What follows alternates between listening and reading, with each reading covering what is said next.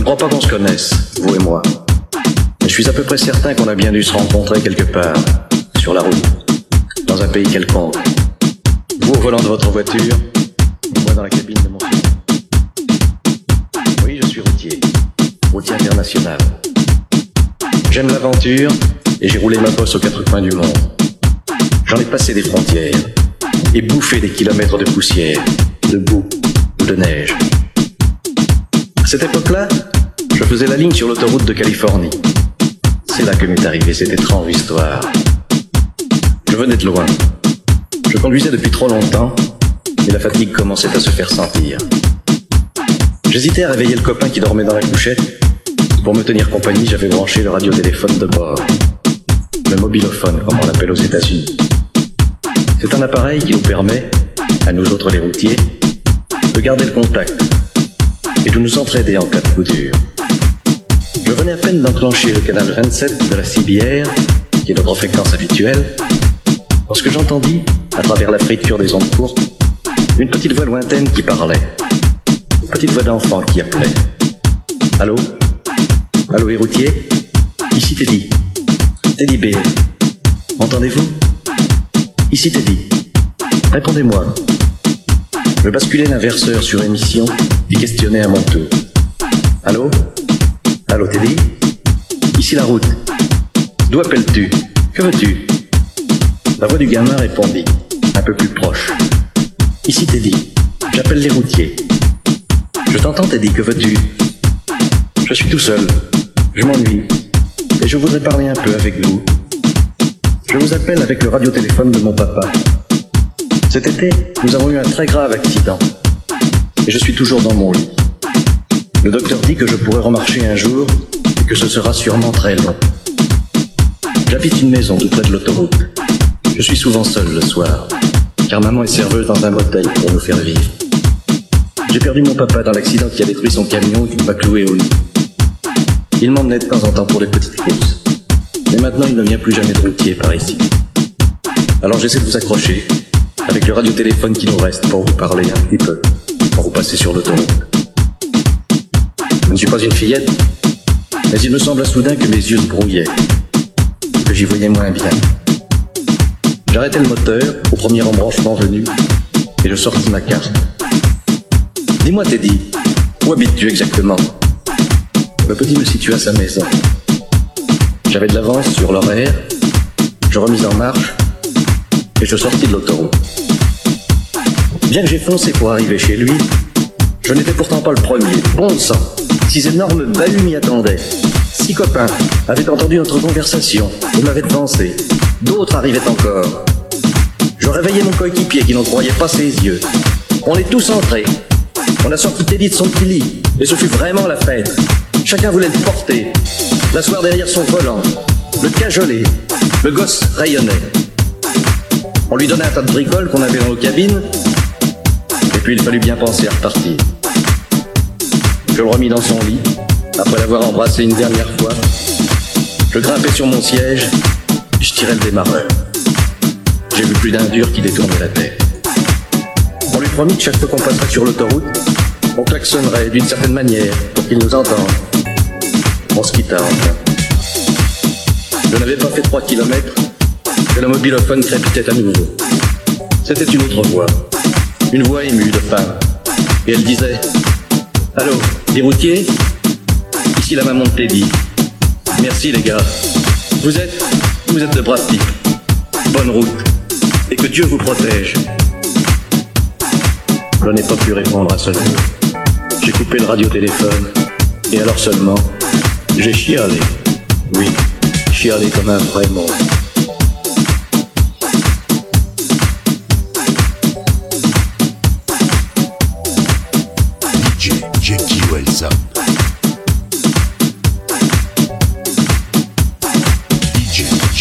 coração.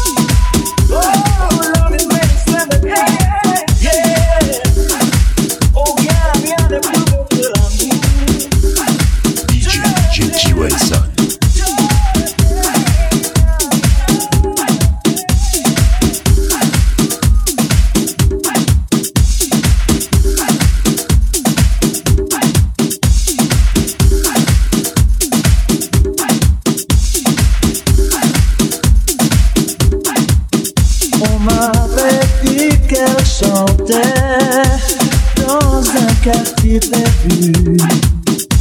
Alors ce soir pour les coups.